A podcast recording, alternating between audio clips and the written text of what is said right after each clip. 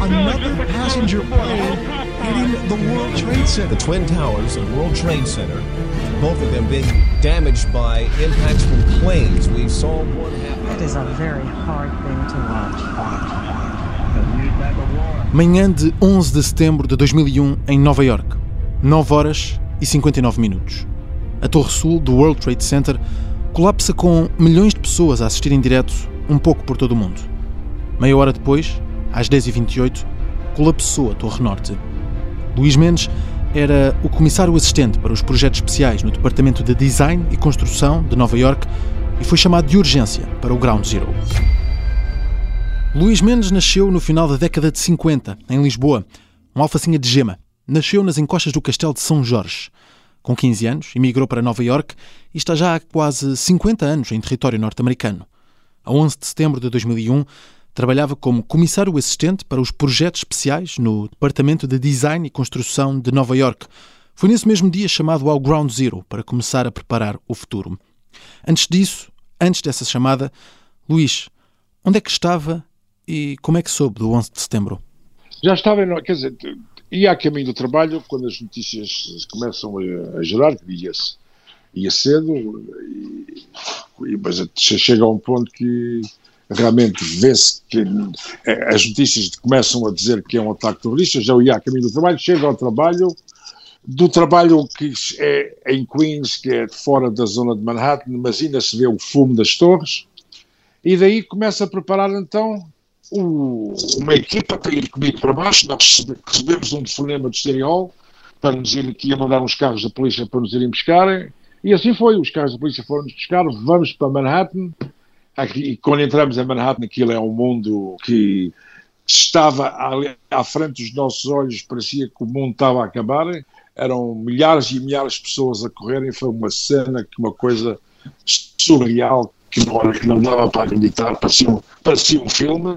E eu chego à zona do Ground Zero, começamos a, a ver se conseguimos meter os nossos teams em play, em, no lugar para ajudar uhum. sim, nas sim. buscas de salvamento, para, para não acontecer mais desastres.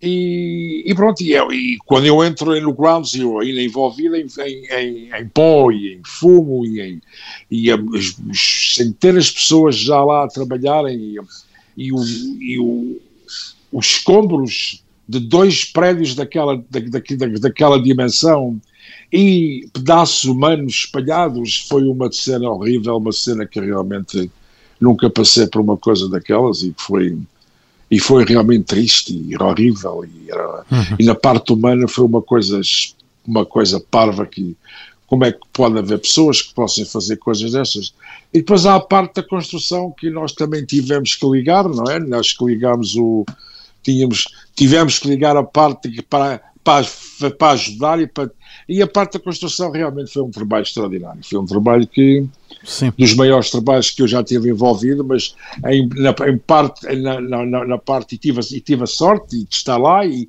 e fiquei, não só fiquei envolvido, como fiquei a tomar conta das, de todas as operações no terreno.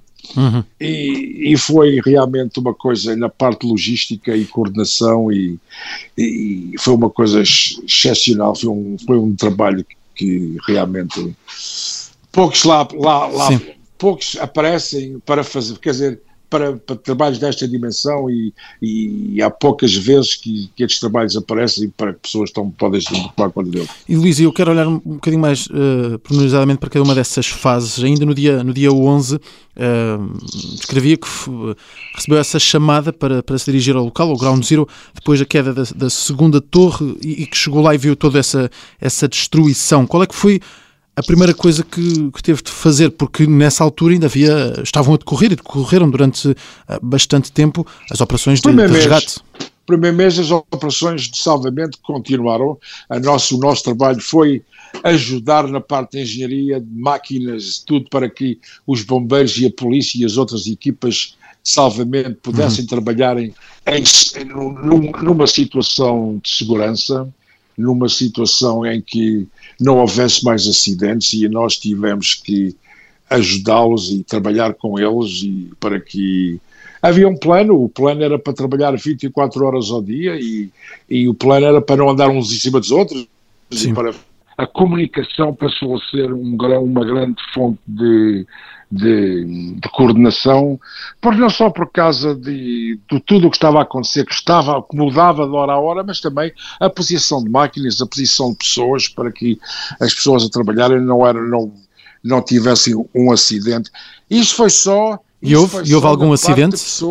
Houve algum acidente? Não, nós tivemos, nós tínhamos um, um bom departamento de safety, uhum. e nós realmente fizemos um bom trabalho para que isto não tivesse acontecido, mas não houve nenhuma, não, não houve nenhuma, nada, quer ver, pequenas coisas, mas... Sim, sim, sim, sim.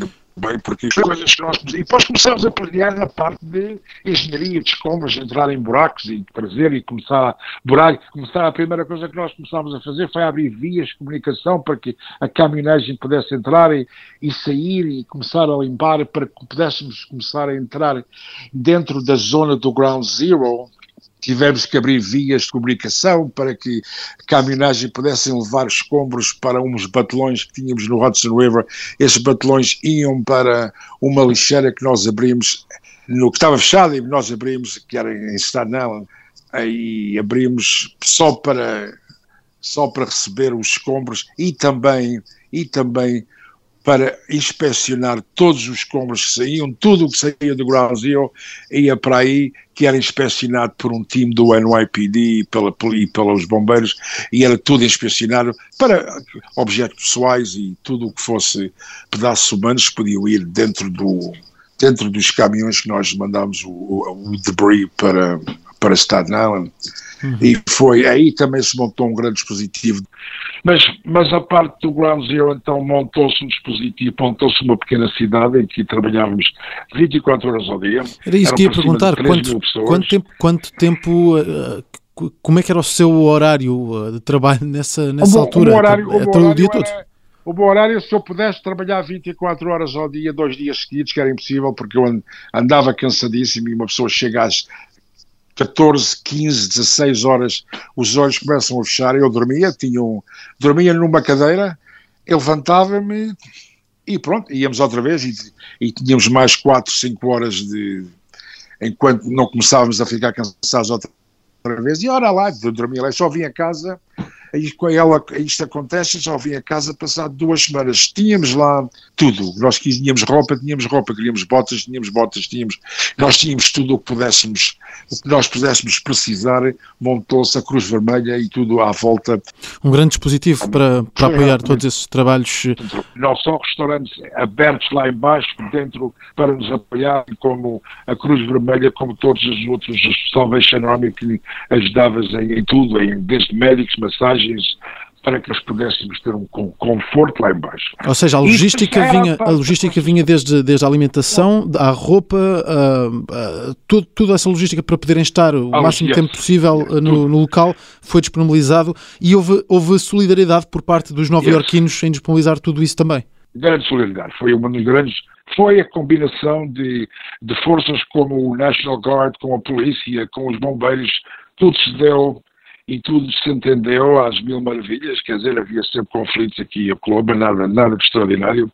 Mas, um, e depois com a parte da, da, parte da construção, a parte da engenharia, a parte das, das, máquinas, a parte, foi realmente, agora já viu que vem desde esta coordenação, não é só, não é só a construção, é, é, é o tráfico, é caminhões a entrar e a, sair, é a lavagem de caminhões, é, é, é os, os, as partes para as pessoas comerem é, o, um, é, é, é, o tal apoio da Cruz Vermelha. Quer dizer, montou-se uma pequena cidade em que, na minha parte, que foi a parte principal, nós tivemos também fazer isto de uma maneira que nós pudéssemos ser sensíveis às pessoas que faleceram e às famílias das pessoas que faleceram, porque realmente foi realmente a, a realidade e a razão por que nós estávamos ali, foi para foi para ver se conseguíamos salvar e depois o resto para ver se conseguíamos tirar os corpos e tudo o que nós havíamos de uma maneira que fosse de sensível e, e de respeito. Sim. Luís, depois de todos esses eh, dias, olhando para todo esse trabalho que foi feito, consegue quantificar quanto tempo é que, que demorou todo esse trabalho de remoção de, de material? Foi desde, de o limpeza? 11, foi desde o 11 de setembro até meados de mês, mês de maio. E, portanto, foi ali quase meio ano completo a retirar. eh, eh, É. E depois, e depois é tudo retirado até à, até à parte de baixo desta que nós chamamos a tal banheira de Ground Zero. Essa banheira não era, era como se fosse um buraco de e por volta dos 30 metros, em que todas as, todas as infraestruturas do Ground Zero estavam cá todas em baixo, incluindo, incluindo linha- linhas férreas, e foi tudo coordenado para que toda essa, toda essa limpeza fosse não só a limpeza para tirar tudo, mas também para proteger a tal slurry wall, que protegia essa tal banheira da água do Hudson River. Foi uma das prim- primeiras coisas que nós fizemos, foi proteger essa parede, porque senão tinha havido um desastre em York e a parede tinha, tinha sido, podia ter caído e a água do Hudson River entrava para, para dentro e então aí criava um, um espetáculo pior ainda. Não é? Então tivemos, as coisas foram feitas, mas foram feitas com, com uma razão, tudo o que foi feito foi feito com uma razão, com planeamento, até que nós entramos, íamos, íamos fase 1 para a fase 2, para a fase 3, para a fase 4. E tudo com, em mente, com a proteção não só das pessoas, como o resto das estruturas que estavam ainda, ainda, ainda a proteger certos, certas condições que, existentes. portanto, havia sempre muita, muita preocupação, havia muitos riscos em toda, em toda, em toda esta operação. todos os dias, todos os dias havia muito, muito, muito, muitos, muitos riscos, porque tudo o que nós estávamos lá era, quer dizer, dois prédios daquela dimensão caem e não se vê nada sem ser pó e ferro, e o ferro estava todo intermeado e todo, e aquilo a qualquer momento podia, esse ferro podia cair e podia, e podia provocar um desabamento debaixo das pessoas e então aí havia mais mortes, por isso tudo o que nós fazíamos já foi, era tudo feito com, com conta, peso e medida e, e foi Luís, eh, estamos de facto aqui com alguns problemas nesta ligação, eh, resultado ainda daquilo que foi a passagem da tempestade Aida pelo estado de, de Nova York e por isso estas falhas eh, por vezes nesta ligação, tempestade que está também a exigir o seu trabalho. Eh, Vamos seguir esta conversa, apesar desses pequenos cortes. Mas, Luís, tal como há 20 anos, de facto tinha esse papel de estar de prontidão para responder às emergências, como comissário assistente para os projetos especiais no Departamento de Design e Construção de Nova York. Só que, neste caso concreto, relativamente ao 11 de setembro, esteve muito tempo no ground zero e há vários relatos ao longo dos anos de pessoas com complicações de saúde devido às poeiras que, que respiraram e, e- e devido aos químicos no local. Hum, Houve, houve, houve muitos casos desses, ainda estão a acontecer, mas estas pessoas foram todas, foram todas registradas, registradas num, num centro de- federal de saúde em que eles ajudam essas pessoas, e, e houve muitos que estão doentes, ficaram doentes, não, quer dizer, não sei se foram por causa do Ground Zero, mas, ah, mas que houve muitas pessoas que, que faleceram até este ponto, desde o Ground Zero já. Sim. O Luís teve alguma complicação isso- isso de, é a nível verdade. de saúde? Quer dizer, eu tive alguns uns problemas, mas felizmente tudo, se- tudo se resolveu. Depois do, do 11 de setembro apareci com coisa do, no pescoço, mas pronto, mas era benigno, era tudo bem, pronto, mas ah, não houve mais problemas, eu continuo esta inspeção médica. Luís Mendes teve um pequeno problema de saúde, mas ao longo dos anos, muitos foram os trabalhadores que sofreram complicações graves ou que chegaram mesmo a morrer. Depois de terminar a remoção de todos os escombros do Ground Zero, Luís Mendes foi convidado a coordenar toda a logística relativa à execução do Memorial e do museu que está agora no exato local onde estavam as Torres Gêmeas em 2001. Limpou os estragos e reconstruiu toda a zona que sofreu com o impacto destes atentados de 11 de setembro,